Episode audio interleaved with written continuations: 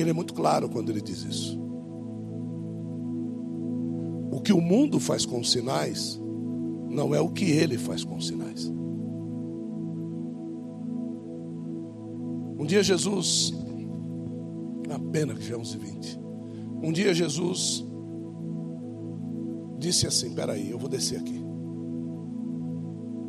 Aí ele desceu, passou por um monte de gente, e ele foi justamente num lugar onde existia um sinal manifesto.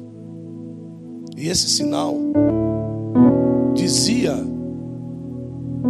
como diz lá, né, como roga a lenda, um anjo descia de certo em certo tempo e mexia as águas daquele lugar, e quem parasse, quem pulasse dentro da água, era curada de qualquer enfermidade. Que se manifestava ali era aquilo que de certo em certo tempo era somente uma vez por ano. Quando no céu estava manifesto a tríade de Esculápio, que é o décimo terceiro signo que Deus não escolheu para ele. E essa tríade de Esculápio era justamente o Deus que era louvado naquele lugar e que Jesus veio para destronar esta manifestação de lá. Então Jesus antes da manifestação da tríade de Esculápio naquele lugar, ele pega o paralítico, manda ele pegar a cama e andar. Pega a tua cama e anda, vai. Que eu vou mostrar que quem faz sou eu. Então, quando nós às vezes olhamos as coisas acontecendo na nossa vida, nós não sabemos o que está acontecendo. E nós ficamos questionando o que está acontecendo. Existem doze tronos no céu. E esses doze tronos têm doze principados. É por isso que o apóstolo Paulo diz que a nossa luta não é contra a carne nem contra a sangue, mas é contra principados e potestades. É justamente por isso que existem doze tribos. É justamente por isso que existem doze meses. É justamente por isso que existem doze signos. É justamente por isso que existem. E esses signos, não entenda aquilo que dizia a cor da roupa que você tem que usar. Mas um desses signos, por exemplo, é regido pelo trono de Moloque. Você sabe quem é Moloque? O, o, o outro é regido pelo trono de Esculápio. O outro é regido pelo trono. Cada um deles é um deus que tem doze reis da mitologia grega. Só que essas pessoas, eles pegam aquilo que Deus determinou e traz para nós algo diferente você fica com o que é diferente. Mas o que Deus determinou está determinado aonde? Nos céus. O meu problema é querer viver na terra aquilo que está determinado no céu, mas com as verdades que a terra estipulou. Então, pega lá Gênesis capítulo 1, vamos começar. Nesses quatro domingos desse mês, eu vou destrinchar aquilo que existe de sinais nos céus para que você possa determinar o teu ano de 2023. Então, se você tem caderno aí, anota. Se você tem celular, grava mensagem. Faz aí alguma coisa aí para que o teu ano melhore, em nome de Jesus. Mas a única coisa que eu vou pedir para você é: não duvide do que está sendo pregado. Isso vai gerenciar o teu ano desse 2023. Gênesis capítulo 1, vamos ao verso de número 14.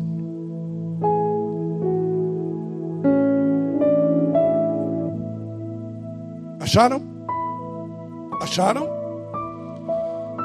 Então disse Deus: haja luzes no céu para separar o dia da noite e marcar, ou seja, colocar sinais para tempos determinados e marcar as estações, marcar os dias e marcar os anos que essas luzes brilhem no céu para iluminar a terra.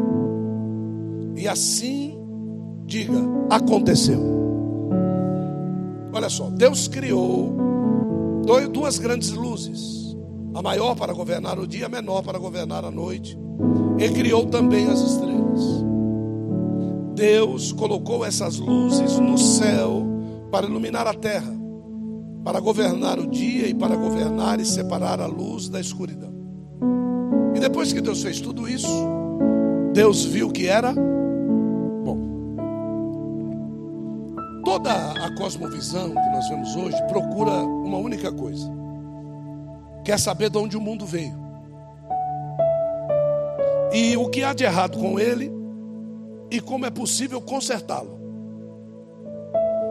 O relato da criação em Gênesis ensina que Deus criou o mundo e é muito bom. Pronto. Se nós estivermos em Deus, o mundo é muito bom. Ponto. Você não vai achar defeito nenhum no mundo se você estiver em quem? Então, o mundo está no maligno para quem não está em Deus. Está dando para entender, sim ou não? E quem determina essa bonança são os sinais estabelecidos. Se esses sinais forem entendidos, por quê? Porque Deus só viu que era bom depois que ele estabeleceu os sinais. Então Deus não criou as estrelas depois de ter criado o dia. Existe o dia e a noite. Deus criou as estrelas depois. Então, as, as pessoas pensam: ah, o tempo começou quando Deus criou o sol e a lua. Não, o tempo não começou quando Deus criou o sol e a lua. O tempo começou quando Deus disse: haja. A partir daí, começa um cronos de Deus. Não cronos nosso. Começa um tempo de Deus, que é chamado de Kairos. Mas essa condição de criação do Kairos e do Cronos, você é que sabe. Ontem eu estava conversando, não lembro com quem. É, é tanta gente que a gente conversa. E tem uma pessoa que disse assim: Fulano de Tal está com. Chegou na igreja com 30, está com 40 e parece que está com 60. Tem alguma coisa errada com essa pessoa.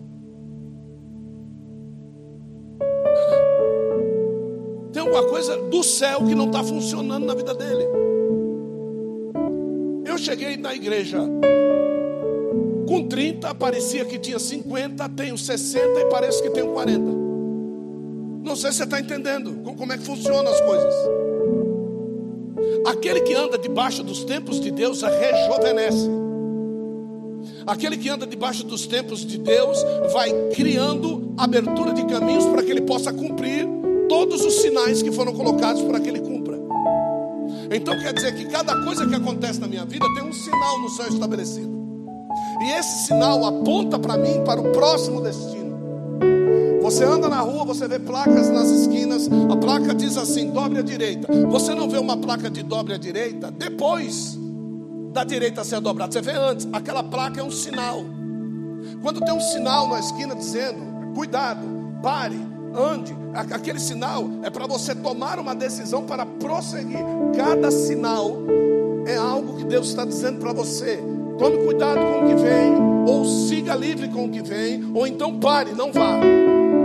Esses sinais, quando Deus estabelece na minha vida e na sua vida, eles precisam ser entendidos. Quando eles não são entendidos, eu atropelo as coisas de Deus eu colido com coisas que eu não deveria colidir, ou então eu simplesmente passo sem perceber aquilo que Deus quer que eu perceba.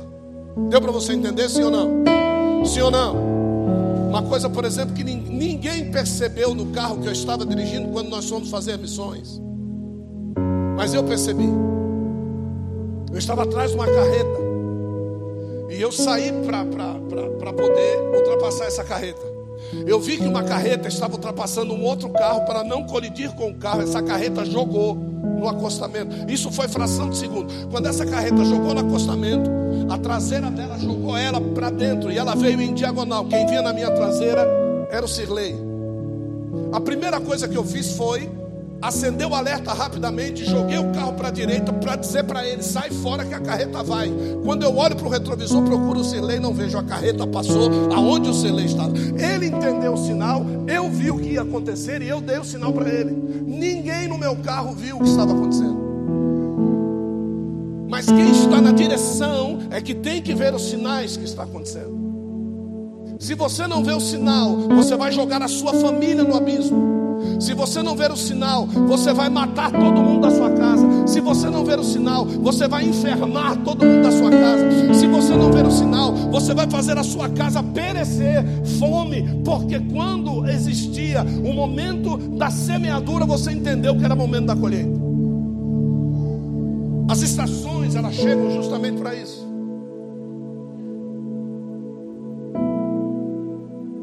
Nós estamos numa estação. Nós estamos numa estação. Eu vou pedir o versículo depois. Separa para mim aí Lucas capítulo 21. Não abra lá, presta atenção no que eu estou falando. Não abra lá, eu pedi para ele separar. Separa aí, daqui a pouco eu peço para você projetar. Nós estamos no Ocidente, repete comigo e diga Ocidente.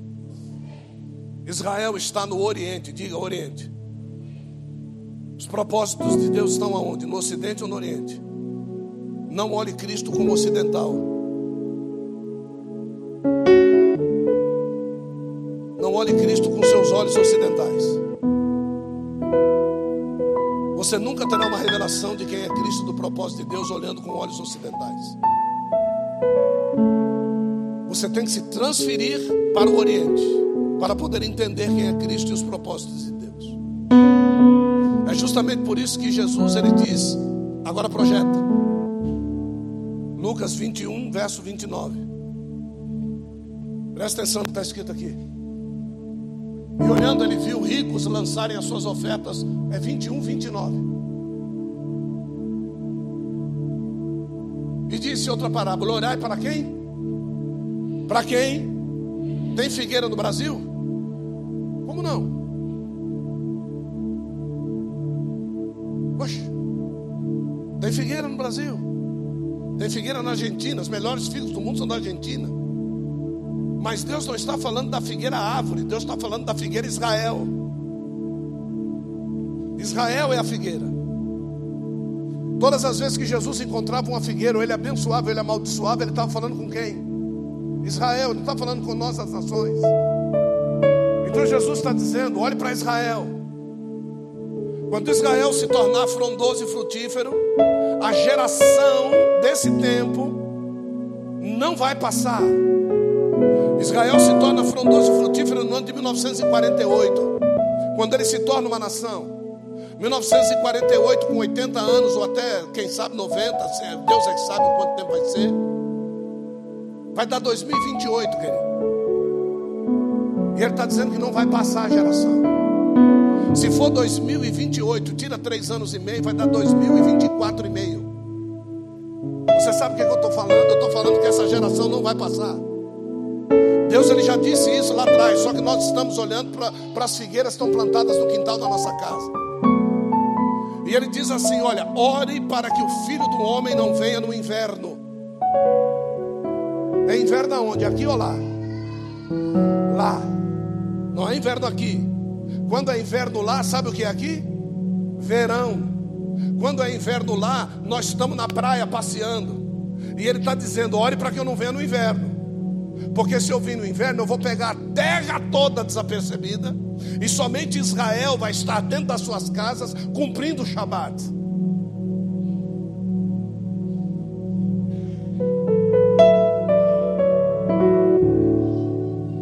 a gente está preocupado com a vida. Nós aqui no Brasil estamos no verão, sim ou não? Você sabe que tempo está acontecendo em Israel?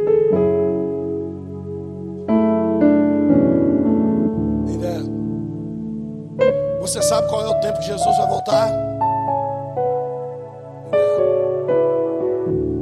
Você está preparado aqui no seu verão para poder Jesus voltar? Ou no verão nós fechamos as igrejas? Ou no verão nós vamos viajar para a praia. Ou no verão nós vamos passear, comer feito loucos durante a madrugada.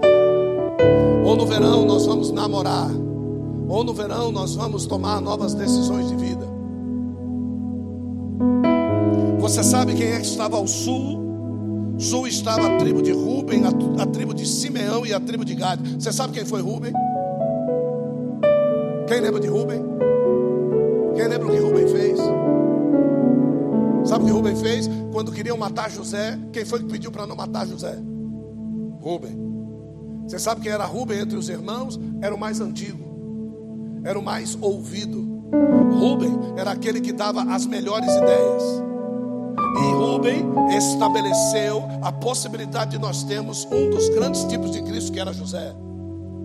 Você sabe quem era José? Era sonhador. Você sabe quem é que o diabo quer matar? Os sonhadores. Você sabe quem é que o diabo quer matar? Aqueles que resistem à esposa de Potifar. Você sabe quem é que o diabo quer matar? Aquele que vai sobressair sobre todos os seus irmãos. Você sabe quem é que o diabo quer matar? Aquele que vai no meio do Egito reinar e vai ordenar a Faraó que ele tenha grandes ideias e que ele tenha. Você sabe o que é que nós deveríamos estar fazendo aqui? Ordenando a Faraó. Mas você sabe o que é que nós estamos fazendo aqui no Brasil? Botando Faraó para fora e querendo reinar no lugar de Faraó. Deus não disse que, que, que quem ia reinar era José, Deus disse que quem ia reinar era Faraó. Mas a nossa influência de crescimento e a nossa sabedoria é que ia fazer com que Faraó nos ouvisse. Pode ser até o L que vai governar, mas ele tem que reconhecer que quem tem as palavras de sabedoria é a igreja de Jesus Cristo. E o negócio é tão sério que eles já montaram o ministério para poder ter igreja, porque a igreja não quer conversa com eles. Então nós precisamos nos colocar no nosso devido lugar nesse tempo que nós estamos vivendo. Você sabe, dentro das quatro cabeças do querubim, você sabe quem é que reinava nesse tempo aqui, no tempo que nós estamos vivendo? O touro. Você sabe a cabeça de touro que traz para nós? A versão de Cristo do carregar a cruz. As pessoas perguntam como é que um cara todo chicoteado consegue carregar um patíbulo de 70 quilos nas costas. Touro. Então quer dizer que o signo de touro não tem significado. É, é, é, interessante que geralmente quem nasce nesses meses é regido por um principado que quer que essa força seja exercida em nome de Satanás e não em nome de Deus. Vá perguntar: os grandes estadistas mundiais estão regidos por que tipo de principado? Faça essa, faça essa pesquisa. Que mês eles nasceram e qual é o principado que rege a vida deles? Vocês sabem que mês eu nasci? mês de janeiro. Você sabe quem é que rege? Capricórnio. Você sabe esse esse esse tal de Capricórnio, né? Daqui, ó. Eu fiz a questão de anotar aqui. Você sabe quem é? Moloque. Pergunto para minha esposa uma das coisas que eu, que eu odiava. Criança. Esse principado regia a minha vida.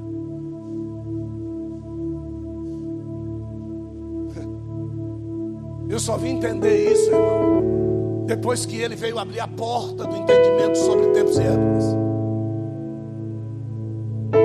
E não é fácil você vencer esses principados, porque o Paulo diz que a minha luta não é contra a carne nem contra sangue, mas é contra principados e potestades nas regiões celestiais. Depois que eu fui conhecer a Bazan, as regiões celestiais, é que eu vi que tudo que estava determinado para mim já está lá. E hoje eu vejo quem eu sou. Eu sou uma pessoa que amo crianças, eu sou uma pessoa que as crianças me amam. É isso que estava determinado lá, mas o principado que rege a minha vida é aquele principado que queria que aquilo que Deus determinou não se cumprisse na minha vida. Quando nós nos entregamos verdadeiramente, nós vamos entender que Leviatã, que, games, olha, games, que chamam de games, jogos, tem, tem, tem uma potestade chamada Urano, que, que, que manda nessa bexiga toda. Tem uma potestade chamada Moloque, Saturno. Tem uma Júpiter, Zeus. Tem uma potestade chamada Poseidon, Hades. Vá assistir o filme Poseidon para você ver o que, é que acontece com aquele navio. Assistir. Temes, nós temos Hermes, nós temos Apolo, nós temos Astarote, que é Lilith no mês, no mês de, que, que rege câncer. E as pessoas acham que câncer você sabe por que é que deram o nome de câncer para aquela doença? Você tem ideia? O médico que descobriu a doença, quando ele olhou no microscópio o tipo de raiz, ele viu um caranguejo com as patas espalhadas na areia. Um caranguejo com as patas espalhadas na areia é o desenho da raiz do câncer. Aí ele foi pesquisar qual é a origem disso. Quando, aí ele ficou sabendo que existia uma potestade chamada câncer. Aí é que ele ficou sabendo. E esse câncer dele é de câncer que é a origem do caranguejo. Que não tem nada a ver uma coisa com a outra, mas ele viu que esta notícia do aparecimento deste enraizamento surgiu quando essa potestade estava vigorando no mês que ela estava vigorando. A gente não entende isso. São coisas que passam diante dos nossos olhos. A gente vai vivendo a vida. Vamos vivendo a vida. Existe Atena, existe Astarte, que não é Astarote. Existe Afrodite, existe Marte. Por que será que os homens têm um anseio tão grande para ir para Marte? Porque Marte se parece com a Terra. Porque Marte tem a possibilidade de ter vida, e que o homem sabe que tudo será destruído, e se ele for destruído, aquele tem outro lugar para ficar, do jeito que ele é. Ele não quer se converter para poder ficar numa terra transformada, ele quer continuar do jeito que ele está e ir para outro planeta. Você quer que Deus faça o que com uma geração dessa? O que você quer? Eu mudo de igreja porque eu não quero mudar minha vida. Eu mudo de casamento porque eu não quero mudar minha vida. Eu destruo um casamento porque eu não quero mudar. Eu vou achar uma mulher que me ame do jeito que eu sou. Esse aí é o ideal da minha vida. Eu não preciso mudar. Está dando para entender? Diga amém. No sul, nós vemos então o verão, Rubens, Simeão e Gade. É o tempo de expandir territórios. É o tempo de expandir territórios que foram conquistados quando nós estávamos dentro das cavernas. Qual é a estação que vem antes do verão? Quem lembra? Qual? O que, que acontece no outono? As árvores, os ventos, os ventos chegam e, e faz o que com as folhas? Leva tudo embora, limpa tudo. Tudo que é seco vai embora quando? No outono. É uma estação que nós temos que deixar Deus trabalhar para secar aquilo que não serve. Para que dê a oportunidade de que nós venhamos a projetar aquilo que vai nascer na primavera. Aquilo que vai florescer na primavera. Esse tempo é tempo de nós pegarmos toda a estratégia e colocarmos em prática. É tempo de nós, mas eu não tenho estratégia nenhuma. Esse é o problema de não entender os tempos. Porque quando Deus quis limpar tudo que não prestava na tua vida, você lutou para que ficasse. Agora, as folhas secas não caíram e as folhas verdes não podem nascer. Aquilo que eu era ontem eu não quis mudar, eu continuo sendo hoje. E eu vejo pessoas mudando, crescendo, eu vejo pessoas florescendo, dando fruto, e eu continuo do mesmo jeito. Trabalho pra caramba, ganho dinheiro pra caramba, tenho um carro bom pra caramba, mas a minha vida continua uma droga vazia, totalmente sem graça, e eu preciso buscar as coisas carnais, porque as espirituais não são suficientes para que eu possa ser abençoado.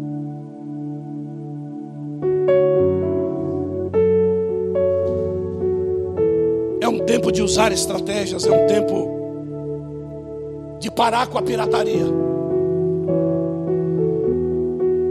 Eu preciso parar, já foi dito aqui, eu preciso parar com as mentiras. Enquanto houver uma mentira, a raiz da verdade não pode crescer. Eu preciso arrancar as mentiras para que a verdade possa crescer e gerar frutos em mim. Eu peço que todos vocês prestem atenção no que está falando aqui. Deus está ministrando a todos. Tem gente que some na hora da palavra. Não precisa da palavra, só que um dia vai precisar. Um dia, um dia vai chegar, irmão. Eu não tenho dúvida disso, não, é. Agora preste bem atenção no que eu vou lhe dizer. Viver uma vida de mentiras é viver uma vida excluído de Cristo. Porque Cristo é a e a. Se eu tenho uma mentira na minha vida, eu estou excluído de Cristo. Todas as outras verdades não podem se manifestar.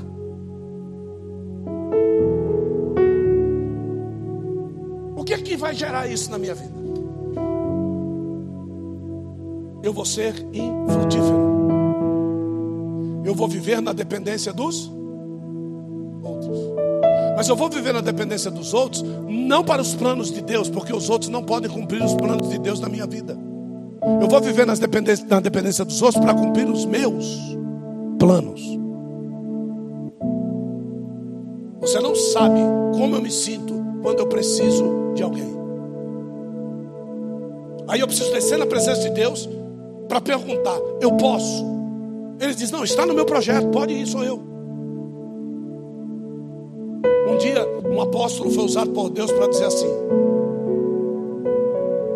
o seu tempo de outono acabou. Fala para mim. Tempo de folha seca acabou. Tempo de vento acabou. Agora você vai colocar as estratégias que eu te dei para funcionar. E você vai ver tudo aquilo que você fizer vai dar fruto. Tudo aquilo que você fizer vai andar. Tudo aonde você botar sua mão vai ser abençoado. As pessoas vão invejar isso na sua casa. Aonde você colocar a mão, frutos bons e temporãos vão nascer. E como é bom quando nós entendemos as estações. Como é bom quando nós podemos entender as estações. Fique tranquilo com as crianças, pelo amor de Deus, não mexe não. Deus queria que vocês estivessem correndo no tempo. Ouça. Existem quatro bênçãos liberadas. Quantas? Eu não entendi. Diga, liberadas. Olhe para a pessoa do lado, diga, para mim e para você. Ache uma pessoa para dizer.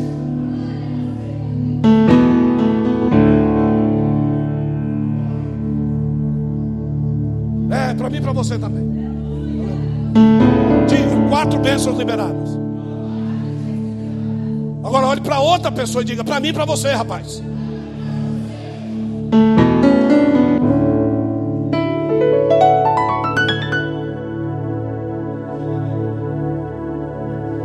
Diga assim: frutificar.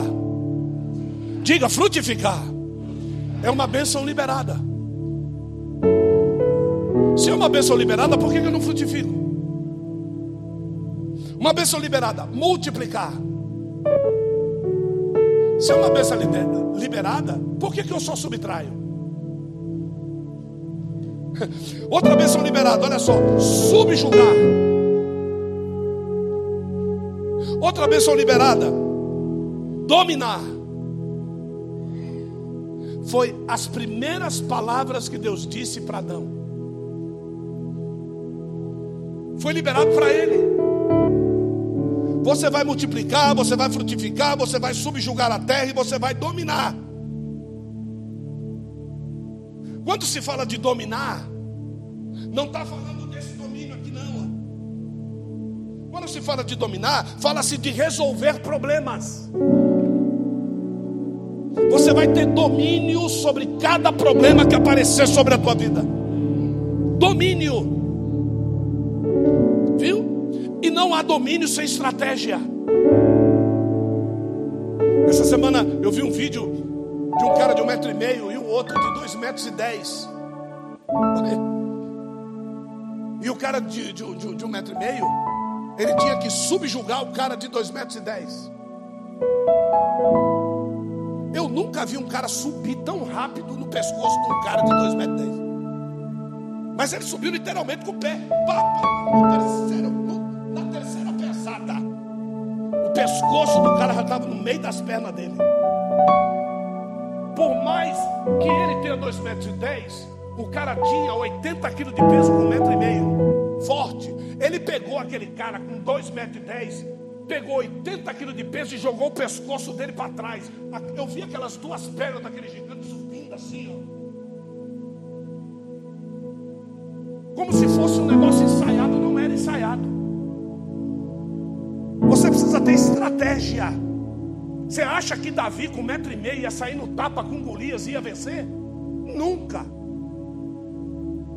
Você acha que Sansão, por mais forte que ele fosse, ele conseguiria resistir a mil homens ao mesmo tempo? Nunca. Mas a queixada de jumento resistiu. É estratégia. Onde é que eu consigo a estratégia na palavra? Onde é que eu vem na igreja é uma estratégia que Deus está te dando. Existem coisas mortas na beira da estrada que são estratégias de Deus para que você derrote seus inimigos. Mas você está com medo dos abutres. E a única coisa que os abutres têm medo é que você faça show, eles vão embora. Mas você tem medo de abutre. A condição principal do frutificar, multiplicar, subjugar a terra e dominar, e a palavra subjugar é colocar em julgamento o que Deus tem e julgar segundo o julgamento de Deus. Subjugar.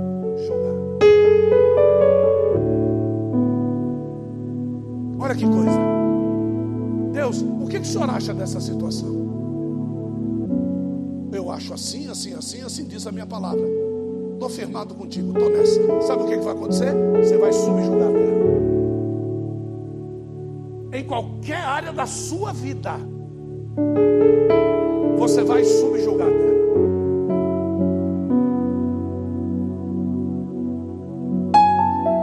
Ontem estávamos sentados na mesa e Natália, Nayara e Bispo estavam conversando sobre um assunto. E eu não tinha nada a ver com o assunto. Mas eu estou aqui do outro lado da mesa ouvindo. Ouvindo.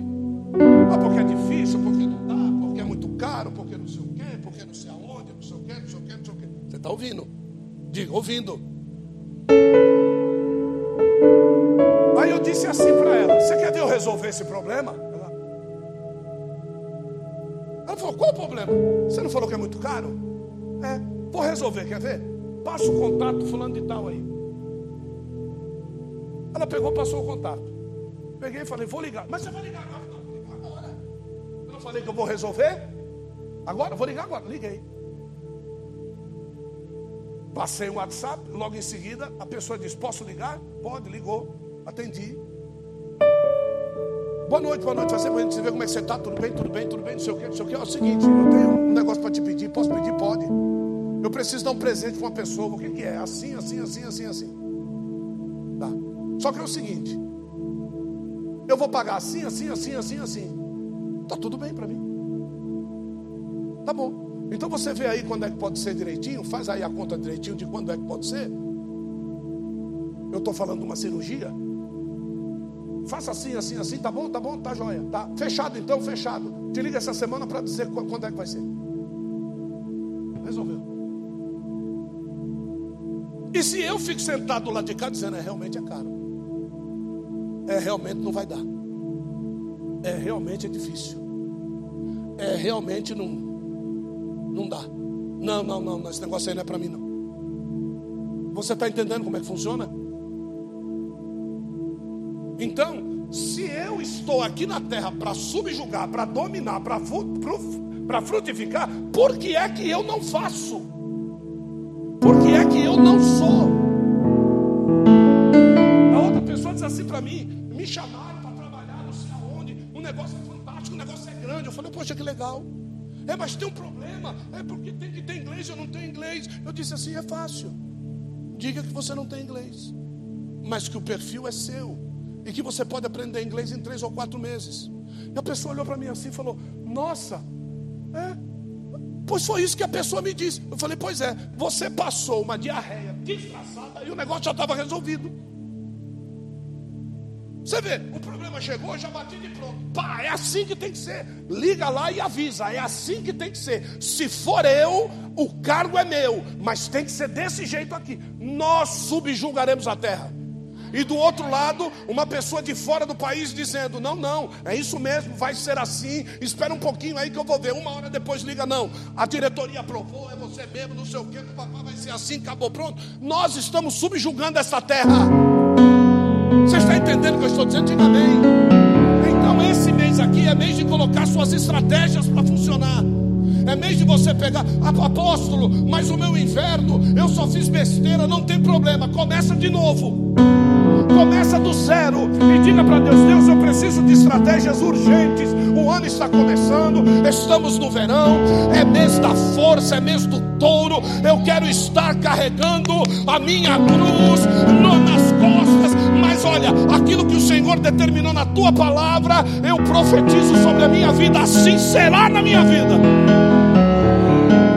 É esse mês que você tem que viver. É sobre isso que nós estamos falando. Que você vai aprender sobre as outras três estações antes delas chegarem. E vai dar tempo de você se arregimentar, se arrumar, para que você possa viver o melhor de Deus nesse ano. E aí, depois que Deus me deu essa revelação, eu fui para o ano que Ele havia me dado. Meu Deus do céu, como Deus é lindo demais. Eu sem saber de nada, é como se eu tivesse toda, mas toda a condição de escrever aquilo, sabe o que fosse, nesse tipo de, de introspecção espiritual de Deus. Termino a mensagem falando a respeito de algo fantástico, que é algo cíclico. Não sei se você já se sentiu assim. Todo ano, nessa mesma época, acontece isso. Quando a gente vai chegando no final do ano, a gente lembra do litoral do Rio de Janeiro, das encostas que vão desabar e vai matar a gente. Sim ou não? A gente não pensa isso já? Ó, já vai começar, quer ver? E o que é que você está fazendo para não acontecer? O que você está fazendo? Por que, que você não coloca escoras espirituais lá naquelas montanhas? Ou você acha que o muro de Jericó caiu porque os veinhos gritaram? A terra teve que tremer primeiro. O chão teve que abrir primeiro para o muro descer. O grito não adianta nada se não houver estratégia de Deus funcionando. Como é que você acha que o mar abriu? Hã? Não adianta nada tocar o cajado na água se uma estratégia de Deus não funcionar.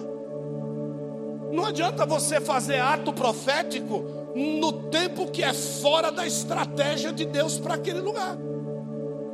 Não adianta fazer ato profético, ato profético, ato profético. Por isso que tem tanta gente afastada da igreja, dos caras que precisam arrancar oferta da igreja e vai fazendo ato profético. Mas é ato profético fora do contexto profético de Deus para aquele tempo.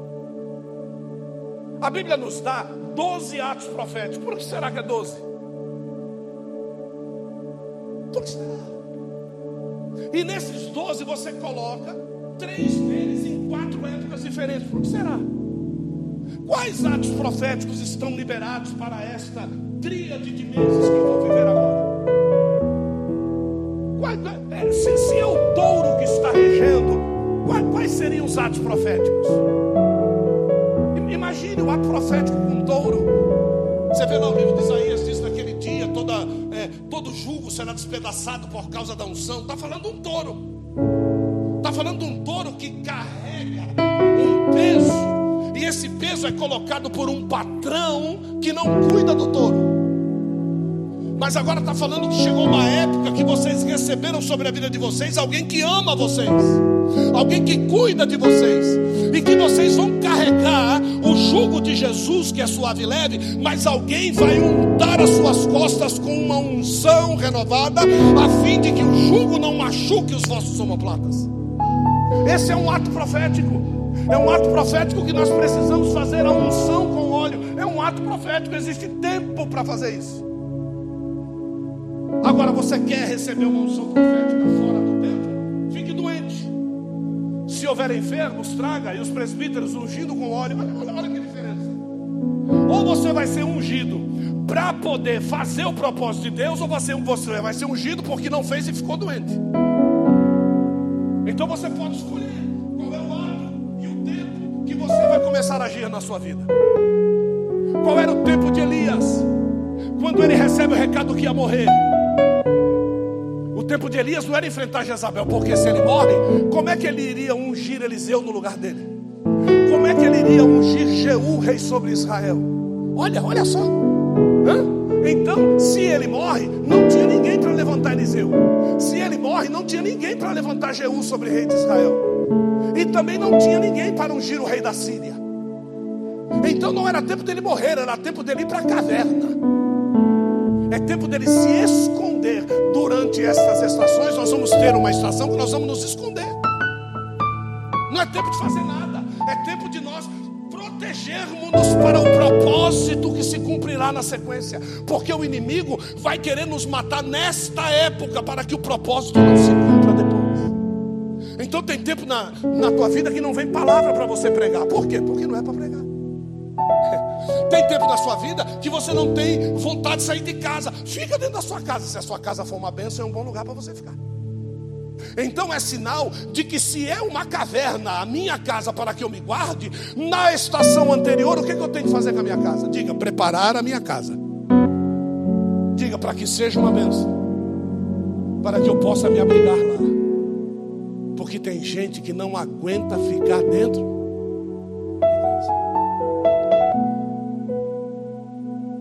Não aguento ficar dentro da minha casa. O que você está fazendo para a sua casa ser uma benção? Deu para você entender? Diga amém.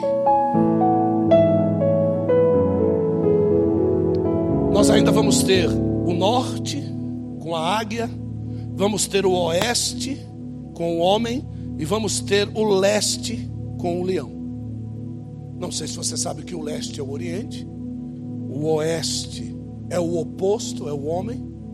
Então quer dizer que eu preciso deixar de ser homem e preciso ser semelhança de Cristo, com tudo aquilo que se revela sobre a vida de Israel.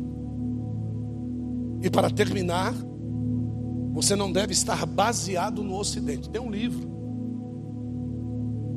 é um livro de capa verde, inclusive. Esse, esse livro tem o título assim: Cristo visto pela visão do Oriente. O que é um Messias na visão do Oriente? Na visão do Ocidente, sabe o que é um Messias? Na visão do Ocidente, sabe o que é um Messias? Na visão do Ocidente, sabe o que é um Messias? alguém que quando você precisa, você procura, os outros dias vivo a vida.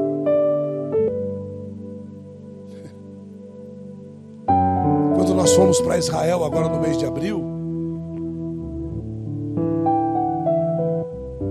quem for para lá vai ter uma noção diferente do Messias. Por isso que eu e minha esposa voltamos de lá totalmente diferentes. Ver Cristo com a visão de lá é totalmente diferente de sentar numa cadeira numa igreja aqui.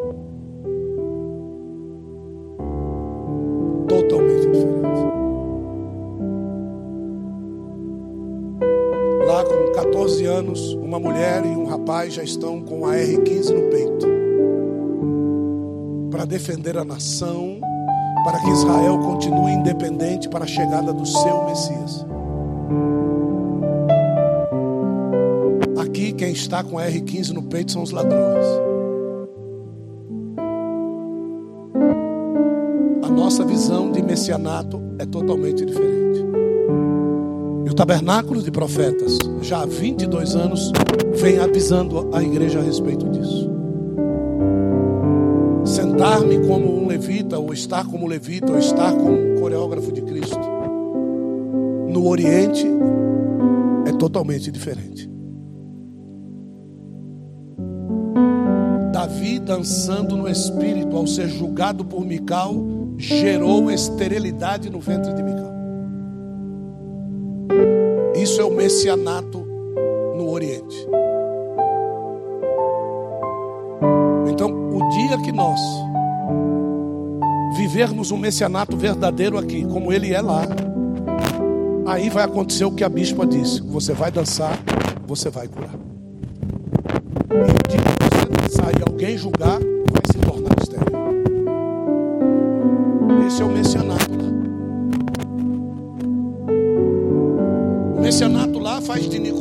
aquele que vai procurar Jesus antes de conhecê-lo de madrugada, porque ele não queria deixar de ser fariseu. Agora, quando ele conhece Jesus, na visão do Oriente, é aquele que grita: Esse verdadeiramente é o Filho de Deus. Na frente todo é aquele que vai ajudar a tirar o corpo da cruz e enterrar. Que o meu farisaísmo vá para as favas. Que, que, que, o meu, é, é, que o meu principado de teologia vá para as favas. Eu não quero saber, eu conheci Jesus. José de Arimateia, olha, olha, José de Arimateia. Vai para Pilatos e diz assim: Eu quero o corpo de Jesus. Você quer o quê? Eu quero o corpo de Jesus. Vamos, libera, libera, libera, porque você sabe que o meu dízimo aqui é alto. Libera, libera. Ninguém vai mexer com ele, não. Vamos, vamos, vamos. Você vai enterrar ele aonde? Na sepultura da minha família.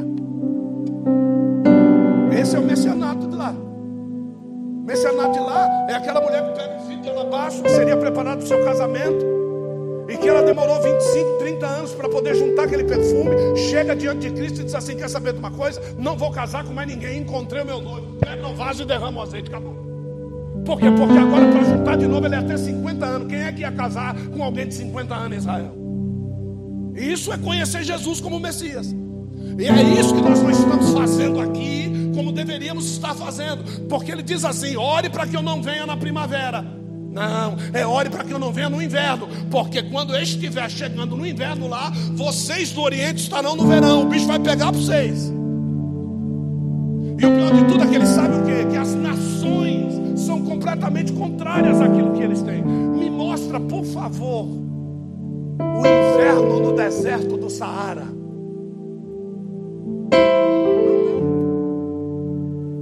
Já percebeu isso aí? Na mesma faixa equatorial de Israel. Por que, que não tem? Porque não precisa de ação dos sinais, não tem ninguém morando lá. Os sinais são para aqueles que.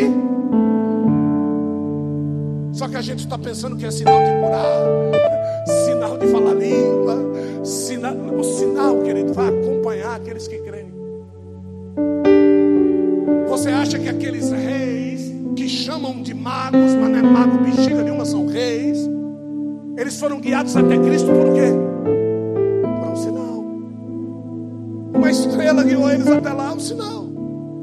Uma estrela que tinha freio, uma estrela que tinha marcha, uma estrela que andava por vontade própria.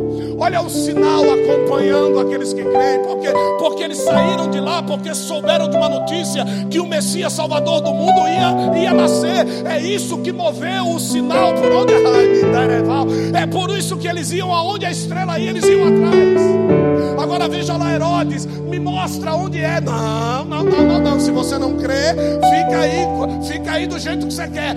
Nós acreditamos e temos sinal. Quantos aqui acreditam e receberão um sinal de Deus para dirigir a tua vida em 2023. Pelo amor de Deus.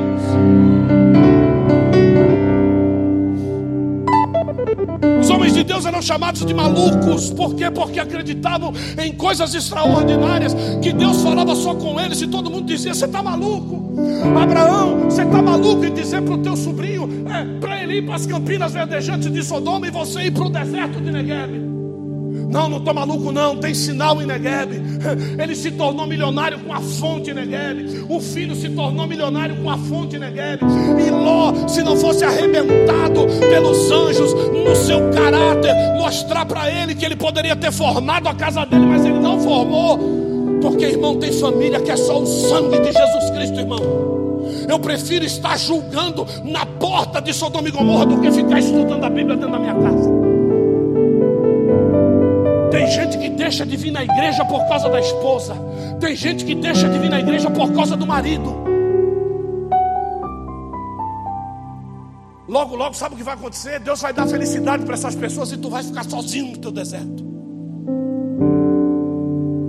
O pior de tudo é quando eu quero arrastar quem está comigo junto. E Deus mandou deixar para trás. As pessoas vão te julgar porque você deixou para trás, mas elas não têm o sinal que você teve. Então o que Deus está dizendo para nós essa manhã é que vai ter coisas na sua vida que você vai ter que largar para que Deus possa cumprir o que Ele tem na sua vida.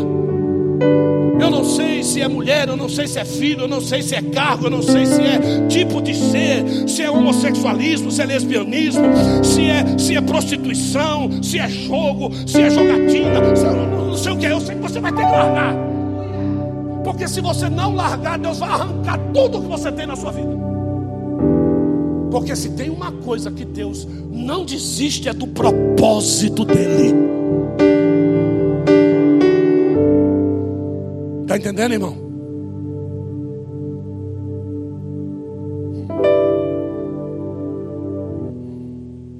Essa semana Deixa para lá. Vamos cear. Fique de pé.